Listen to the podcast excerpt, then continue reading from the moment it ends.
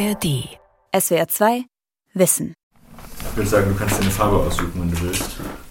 Oh, cool. Drei Männer sitzen um einen Tisch und gießen Ringe aus Silikon. Etwa 5 cm Durchmesser. Die Ringe sollen beim Sex Schwangerschaften verhindern.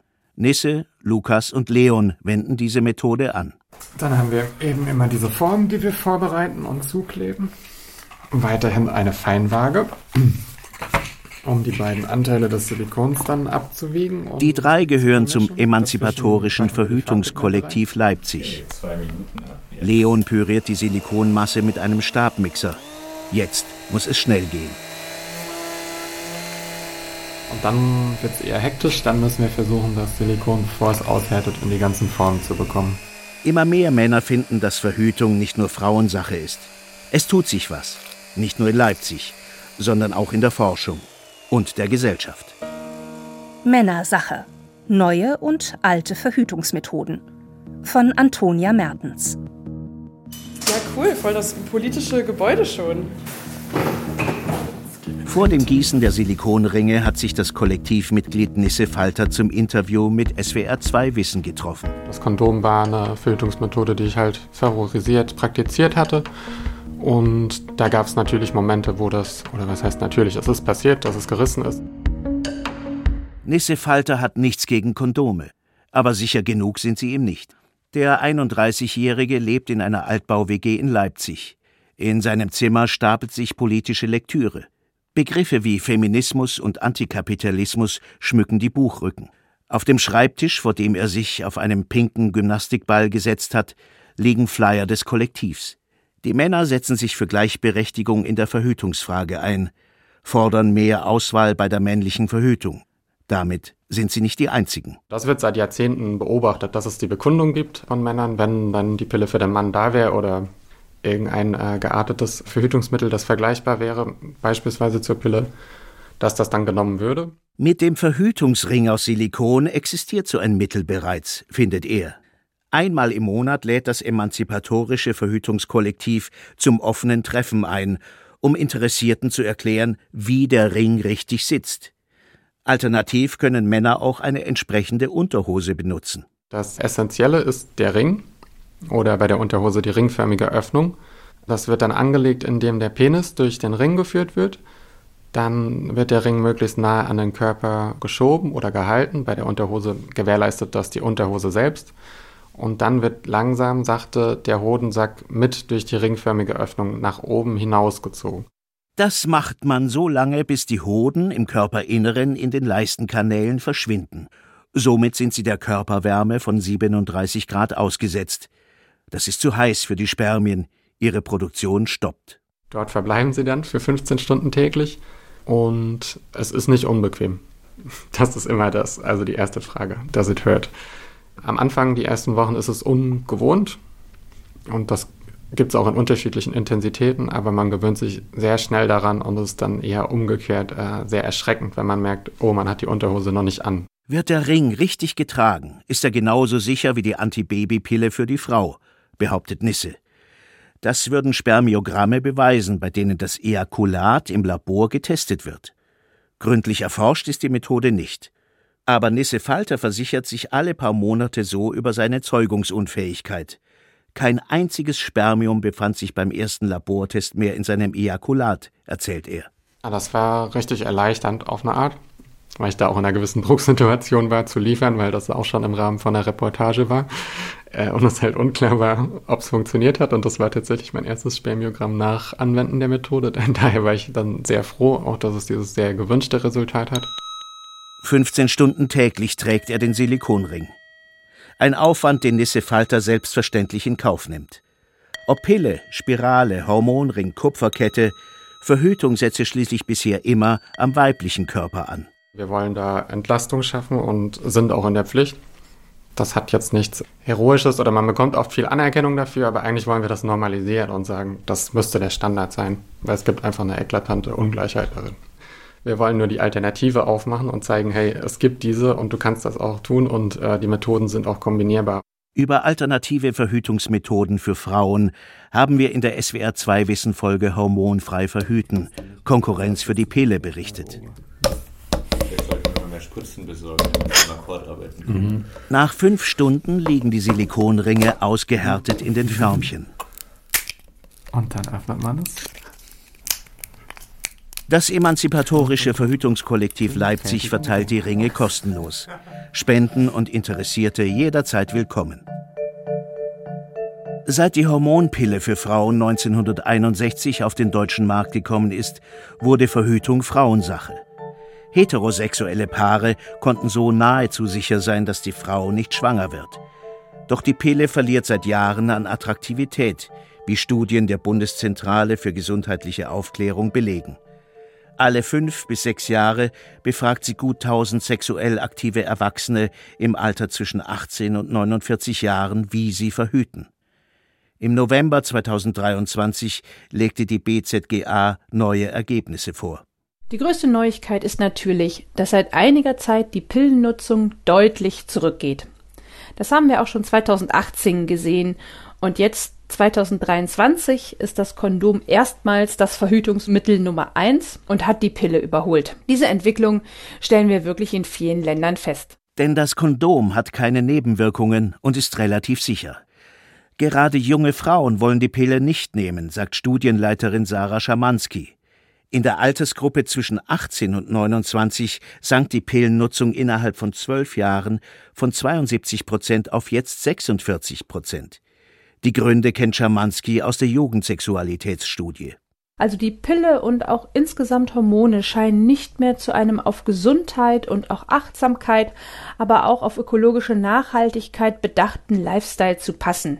Verhüten heterosexuelle Paare deshalb häufiger mit Kondom? Übernehmen mehr Männer die Verhütungsverantwortung? Die Zahlen aus den Studien geben das nicht her. Aus der Tatsache, dass das Kondom nun zwar deutlich häufiger eingesetzt wird, können wir nicht zwangsläufig auf so etwas wie eine gewachsene Verantwortung von Männern schließen. Denn es stellt sich hier natürlich die Frage, wer sorgt dafür, dass ein Kondom da ist, dass es übergezogen wird und so weiter. Und 2019 haben uns 42 Prozent der Mädchen gesagt, dass sie die alleinige Verantwortung tragen. Zum Vergleich, von den Jungs haben das nur 10 Prozent gesagt. Also, da ist noch ein bisschen Luft. Um sich vor sexuell übertragbaren Krankheiten zu schützen, kombinieren einige Paare die Verhütungsmethoden.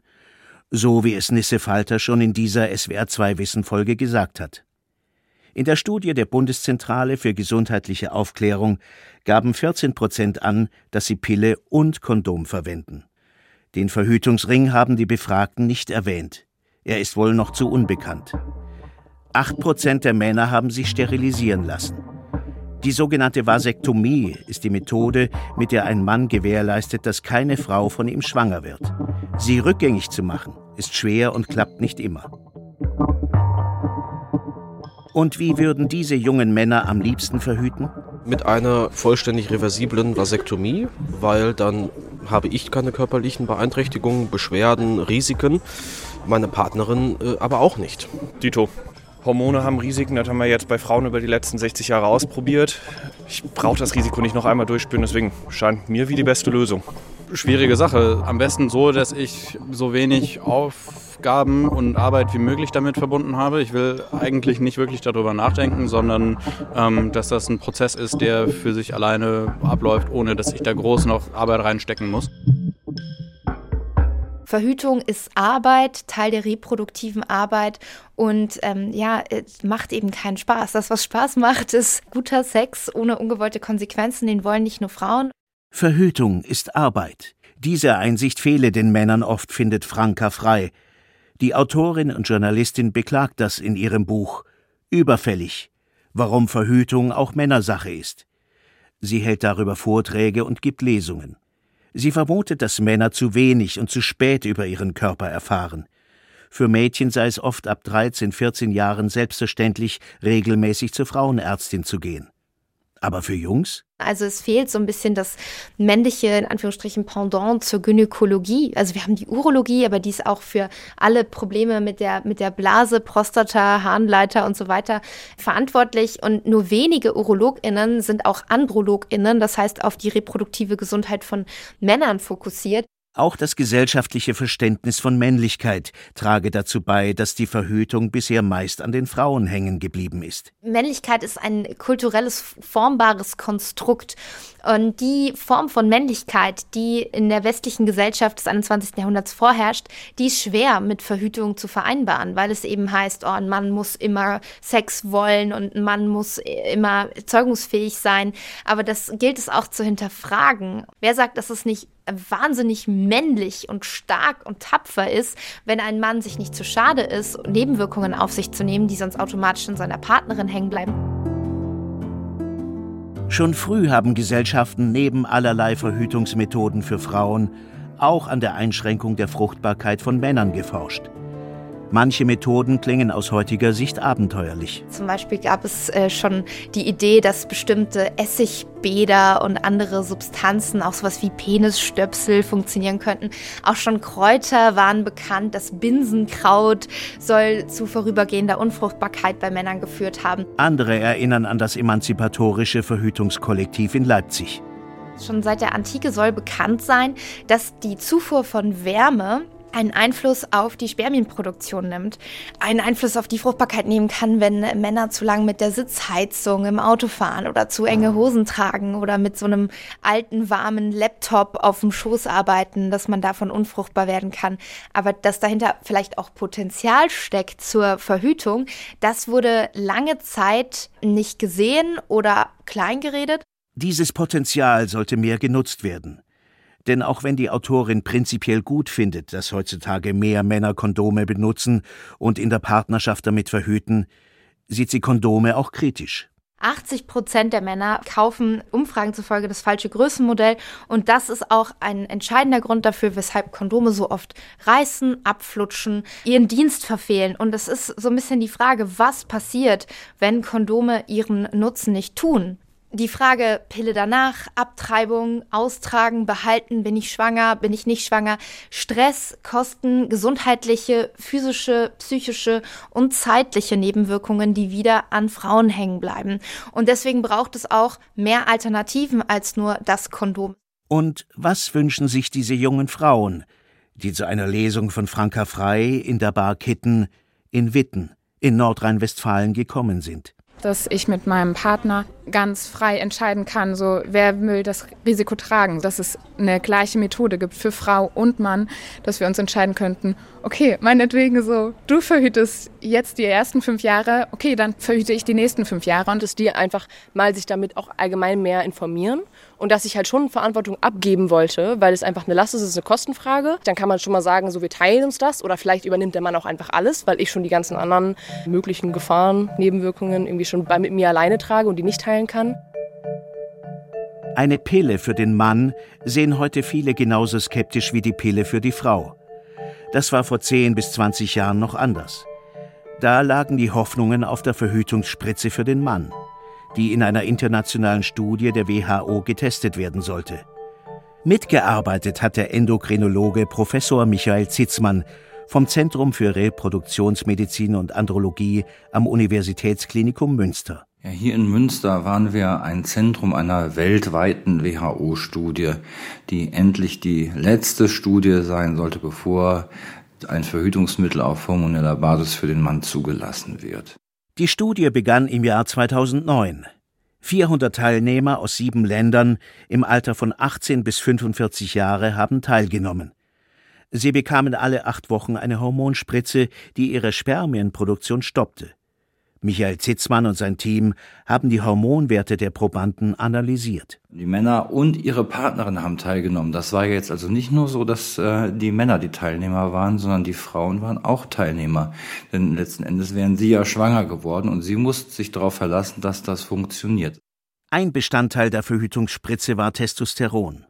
Wird es dem Körper von außen zugeführt, führt das über einen biochemischen Prozess, bei dem die Hirnanhangdrüse und einige Steuerungshormone eine Rolle spielen, dazu, dass im Hoden weniger oder keine Spermien mehr produziert werden. Um auf Nummer sicher zu gehen, haben die Forscher in Münster noch ein Gestagen hinzugefügt, das Norethisteron. Und in der Kombination mit dem Testosteron führt das dann dazu, dass quasi bei 97 Prozent der Männer gar keine Spermien mehr da sind und bei den restlichen drei Prozent so wenige, dass eine Schwangerschaft praktisch ausgeschlossen ist. Ein vielversprechender Ansatz also. Wie fanden die Männer die Verhütungsspritze? Diese Männer waren sowieso sehr zufrieden und ihre Partnerinnen auch.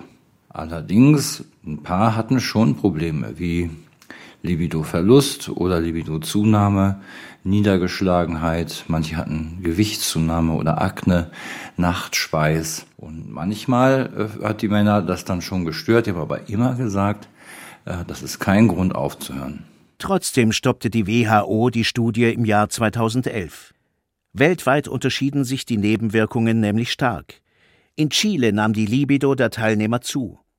In Westeuropa und Australien waren die Männer eher niedergeschlagen.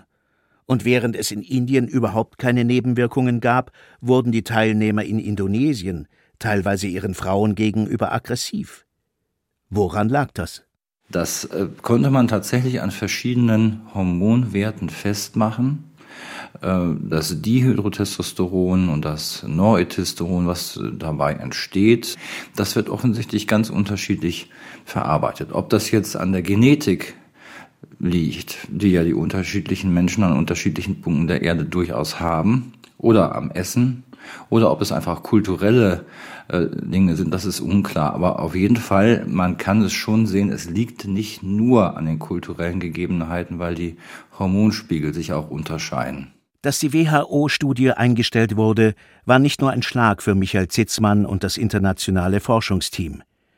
Viele Männer und Frauen hatten damals mit einer hormonellen Verhütungsmethode für Männer gerechnet. Seither hat die Pharmaindustrie kein Interesse mehr, eine Pille für den Mann zu entwickeln, bedauert Zitzmann. Die Pharmaindustrie hat sich in der Tat in den letzten Jahren zurückgezogen, nachdem so als die ganze Forschung anfing, das war so um 2000, die sehr enthusiastisch waren und auch gute Ideen hatten und ich denen auch abgenommen habe, dass sie nicht nur am Profit interessiert sind, sondern dass sie die Forschung auch spannend fanden. Michael Zitzmann erklärt sich die 180-Grad-Wende so. Die Pharmaindustrie ist zurückhaltend, weil sie einfach noch nicht weiß, wie viel Geld sie damit verdienen kann. Mit anderen Medikamenten kann man das einfach leichter tun. Und hier wäre ja auch ein großer Aufwand. Solche Studien kosten viel Geld. Und dann rechnen die sich aus, dass sich das vielleicht gar nicht lohnt, diesen Aufwand zu betreiben, weil es ja schon die Pille für die Frau gibt. Warum sollte man dann noch was anderes machen? Die Verhütungsaktivistin und Autorin Franka Frei glaubt ebenfalls nicht an die Pharmaindustrie. Sie fordert daher Druck aus der Zivilgesellschaft, von Männern, von Frauen. Das wird nicht von alleine. Wir können noch so lange auf eine, auf eine Pille für den Mann warten. Sie wird nicht kommen, wenn wir uns nicht dafür einsetzen. SWR 2 Wissen hat bei der Pharmaindustrie nachgefragt, warum sie keine neuen Verhütungsmethoden für Männer entwickelt. Die Antwort des Verbands der forschenden Arzneimittelhersteller Neue wissenschaftliche Ansätze für eine Verhütung durch Männer werden immer wieder vorgestellt. Allerdings erfordert eine darauf aufbauende Medikamentenentwicklung einen langwierigen und kostenintensiven Forschungsaufwand, der durch die anschließende Vermarktung voraussichtlich nicht wieder beglichen werden kann. Deshalb gibt es nur wenige Unternehmen, die auf diesem Gebiet tätig sind. Konkret sind uns zwei US-Unternehmen mit jeweils einem Projekt bekannt. Dari Bioscience, Your Choice Therapeutics. Die Antwort des Bundesverbandes der pharmazeutischen Industrie Grundsätzlich handelt es sich immer um individuelle unternehmerische Entscheidungen, wenn Pharmafirmen aus Forschungs- und Entwicklungsvorhaben aussteigen. Die Hormonlösung für den Mann kommt demnach vorerst nicht in Frage. Die Unternehmen und Forschungseinrichtungen arbeiten aber an Grundlagenforschung für nicht hormonelle Lösungen. Ja, wir machen natürlich im Prinzip in Deutschland viel Grundlagenforschung. Das heißt, wir untersuchen, was können Spermien, was machen Spermien, wie können wir die beeinflussen. Professor Stefan Schlatt, Direktor des Zentrums für Reproduktionsmedizin an der Universität Münster, und sein Kollege Professor Timo Strünker forschen in Münster nicht konkret an neuen Verhütungsmitteln, auch Kontrazeptiva genannt. Das ist natürlich etwas, was jetzt nicht gezielt Kontrazeptionsforschung ist, aber wer wir dann viele Mechanismen kennenlernen, die in Spermien funktionieren und die wir dann natürlich manipulieren können mit unterschiedlichen Mechanismen. Stefan Schlatt würde bei den Stammzellen ansetzen. Ich bin Stammzellforscher und könnte mir durchaus einige Szenarien vorstellen, bei denen ich über verschiedene Mechanismen verhindere, dass die Stammzellen Vorläufer von Spermien machen. Sein Kollege Timo Strünker untersuche hingegen, wie sich Spermien auf die Eizelle zu bewegen. Auch ein wichtiger Ansatz, sagt Stefan Schlatt. Also ob ein Spermium schwimmt oder ob es nicht schwimmen kann, ob es sich dreht, ob es nicht dreht, ob es geradeaus schwimmt oder in die Kurve. Das sind alles Dinge, die wir mittlerweile im Spermium gut verstehen und was wir oft auch auf einzelne Kanäle oder einzelne Substanzen zurückführen können. Um sich fortzubewegen und in die Eizelle einzudringen, benötigen die Spermien den sogenannten Ionenkanal SLO3. Anfang 2023 meldeten verschiedene Medien begeistert, dass es einem Team aus den USA und Belgien gelungen sei, den genauen Mechanismus zu verstehen. Daraus folgt, den Ionenkanal gezielt zu hemmen, könnte eine neue Verhütungsmethode werden. Und was halten die Wissenschaftler aus Münster von Verhütungsmethoden wie dem Silikonring, der die Hoden des Mannes nah an den Körper drückt? Der Androloge Professor Michael Zitzmann ist sich nicht sicher, ob sie langfristig gesundheitliche Folgen haben könnte. Wir haben ein erhöhtes Entartungsrisiko, also Krebsrisiko bei Hoden, die im Bauchraum oder in der Leiste liegen. Jetzt weiß ich nicht, ob das auch bei dieser Methode wäre, wenn sie immer weiter hochgeschoben und überwärmt werden, ob dann nicht auch das Krebsrisiko steigt. Wir wissen es von, von vielen Leuten, die selber ähm, solche Methoden testen und die kommen anscheinend sehr gut klar. Das stimmt schon. Und da gibt es auch noch andere Methoden, wie zum Beispiel die Samenleiter zu unterbrechen. Michael Zitzmann meint das Samenleiterventil. Ein Kippschalter so klein wie ein Gummibärchen. Der Erfinder Clemens Biemek hat ihn an seinen beiden Samenleitern angebracht und kann so den Spermien den Weg nach draußen versperren. Ob das Ventil auf den Markt kommt, ist unklar. Bislang fehlt Geld für Studien. Aber es zeigt, wie groß der Erfindergeist ist. Auch an einem Gel, das in den Samenleiter injiziert wird und die Spermien beschädigt, wurde und wird unter dem Namen Vasalgel in den USA geforscht. Jetzt zur Zeit, was gerade läuft an Forschung für eine Empfängnisverhütung für den Mann, sind es tatsächlich Frauen, die das vorantreiben. There's a lot of demand for this from men and women. I can tell you that every time somebody writes about it, men email me and tell me I want to participate in a clinical trial. Gunda Georg ist Professorin an der University of Minnesota und forscht an einer hormonfreien Pille für den Mann. Sie ist Deutsche, lebt aber schon seit mehreren Jahrzehnten in den USA und spricht deshalb im Interview mit SWR2 Wissen Englisch. Es sei viel Begeisterung für ihre Forschung zu spüren, sagt sie, von Männern und Frauen. Ihr würden immer wieder Männer mailen, dass sie gerne mitmachen würden, wenn die klinische Phase ihrer Studie beginne. Für ihre Forschung nutzt Gunda Georgs Team das Wissen über Vitamin A, und seinen Einfluss auf die Fruchtbarkeit. Seit langer Zeit, seit den 1930er Jahren, ist bekannt, dass Tiere, männliche Mäuse und Ratten, durch eine vitaminarme Ernährung zeugungsunfähig werden können. Mit dem Wirkstoff YCT 529 blockierten die Wissenschaftler ein bestimmtes Protein in den Zellen. Dieses Protein bindet normalerweise Retinsäure. Das ist eine Form von Vitamin A in den Zellen. Der Wirkstoff, den wir benutzen, ähnelt der Retinsäure, aber sie stimuliert den Rezeptor nicht, sie blockiert ihn. Und da das entscheidend für die Spermienproduktion ist, stoppt die Spermienproduktion. An Mäusen war YCT 529 erfolgreich. 99 Prozent waren unfruchtbar, ganz ohne Nebenwirkungen. Vier bis sechs Wochen nachdem die Mäuse die Pille nicht mehr bekamen, kam auch die Zeugungsfähigkeit wieder vollständig zurück. Das garantiert zwar nicht, dass YCT 529 an Menschen genauso funktioniert, aber Gunda Georg ist zuversichtlich, dass der Wirkstoff das erste hormonfreie Verhütungsmittel für Männer auf dem Markt sein wird. Sogar ganz bald schon. Die Standardantwort für viele, viele Jahre war, das dauert noch zehn Jahre. Aber vielleicht bin ich etwas optimistischer. Vielleicht könnte es in fünf Jahren soweit sein. Bislang gibt es für Männer nur zwei Verhütungsmethoden. Das Kondom und die Sterilisation. Die Sterilisation oder Vasektomie wählen rund acht Prozent der deutschen Männer zwischen 18 und 49 Jahren hat die Befragung der Bundeszentrale für gesundheitliche Aufklärung vom November 2023 ergeben. Spätestens dann, wenn die Familienplanung abgeschlossen ist. spätestens dann muss ich doch auch als Mann in die Verantwortung gehen und sagen, so, Leitungen werden jetzt durchgeschnitten und jetzt musst du dir keine Sorgen mehr machen über die Verhütung. Auch um seine Frau zu entlasten, hat sich der 35-jährige Heiner Fischer für eine Vasektomie entschieden. Die beiden haben zwei Kinder. Er ist Väterberater. Mit seiner Firma Vaterwelten setzt er sich für aktive Vaterschaften im Privat- und Berufsleben ein. Und für männliche Verantwortung bei der Verhütung. In unserer Gesellschaft scheint das ja Frauenthema zu sein, Verhütung. Und das möchte ich nicht. Also ich als Mann habe doch auch eine Verantwortung. Vor dem medizinischen Eingriff musste Heiner Fischer einige Gespräche führen.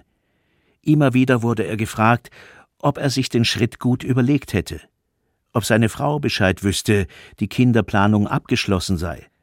Der Eingriff selbst geht schnell, dauert zwischen 15 und 30 Minuten, erfolgt ambulant und ist weitestgehend schmerzfrei. Auf beiden Seiten wurde ein Schnitt gemacht und die Samenleiter wurden rausgenommen, durchtrennt, verödet, verknotet und dann überkreuzt ins Gewebe wieder eingelegt, wurde wieder vernäht und dann konnte ich auch direkt mit zwei Kühlpacks im Schritt nach Hause laufen oder nach Hause gehen. Wir wohnen direkt am Krankenhaus, von daher war das wirklich ein nach Hause gehen. Die Idee, sich sterilisieren zu lassen, hatte er von seinem Vater. Mein Vater kam damals, als seine Familienplanung abgeschlossen war, und hat sich wie selbstverständlich sterilisieren lassen und ist da auch ganz offen mit umgegangen. Und das war für mich das erste Mal als Jugendlicher, dass ich gemerkt habe, so, ach krass, okay, das kann ich ja auch entscheiden, mitentscheiden und fand das so toll, dass ich gesagt habe für mich, das möchte ich später auch mal machen. Deswegen hatte er auch keine Angst vor dem Eingriff. Andere Männer schon. Und die Argumentation ist dann total spannend, weil sie dann Angst davor haben, ihre männliche Identifikation, ihre Identität zu verlieren, dass sie Angst haben, ja, da schneidet mir jemand an den Hodensäcken rum und dann kriege ich nachher keinen Steifen mehr und der Sex ist ganz anders. Eine Angst, die Heiner Fischer zwar verstehen, aber nicht bestätigen kann. Die Sexualität mit seiner Frau seit dem Eingriff beschreibt er so. Es war so eine Befreiung. Das ist so ein ganz anderes Gefühl, sich keine Gedanken zu machen und auch, dass die Frau, meine Frau, sich keine Gedanken machen muss, ob die Pille wirkt, ob die Spirale wirkt oder ob das Kondom nicht geplatzt oder nicht gerissen oder wie auch immer ist. Also, dass sie auch vom Kopf her so frei ist, so sich fallen lassen kann. Das ist so wichtig und einfach, das hebt letztendlich die Beziehung und den Sex nochmal auf eine ganz andere Ebene. Verhütung ist immer öfter Männersache. Und im Idealfall Sache von zwei Menschen, die offen darüber sprechen und sich die Verantwortung dafür teilen. SWR 2 Wissen. Männersache. Neue und alte Verhütungsmethoden. Von Antonia Mertens. Sprecher Andreas Klaue. Redaktion Sonja Striegel. Regie Günther Maurer. Und hier noch ein Hörtipp. Wie wir ticken. Wie wir ticken. Wie wir ticken euer Psychologie-Podcast. Große Gefühle und kleine Abenteuer, Liebe und die Kunst, sich zu streiten. Wie kann Versöhnung gelingen? Was macht Frauenfreundschaften aus? Was hilft gegen das ewige Aufschieben? Solche Fragen beantwortet der Psychologie-Podcast der beiden Podcast-Champions Radiowissen und SWR2 Wissen. Lebensnah und wissenschaftlich fundiert nimmt euch unser Podcast Wie wir ticken mit in die Welt der Psychologie. Wir fragen, wie Gefühle, Gedanken und Verhaltensweisen entstehen und warum. Wir reden über Sehnsüchte und Süchte, wir klären auf über psychische Erkrankungen, gehen zurück in die Kindheit und blicken ins Hier und Jetzt. Und wir sagen, wie ihr euch und andere besser verstehen könnt. Wie wir ticken, euer Psychologie-Podcast von Radio Wissen und SWR2 Wissen. Alle Folgen findet ihr in der ARD Audiothek und überall, wo ihr sonst eure Podcasts hört. SWR 2 Wissen. Alle Folgen in der ARD Audiothek. Manuskripte und weitere Informationen unter swr2wissen.de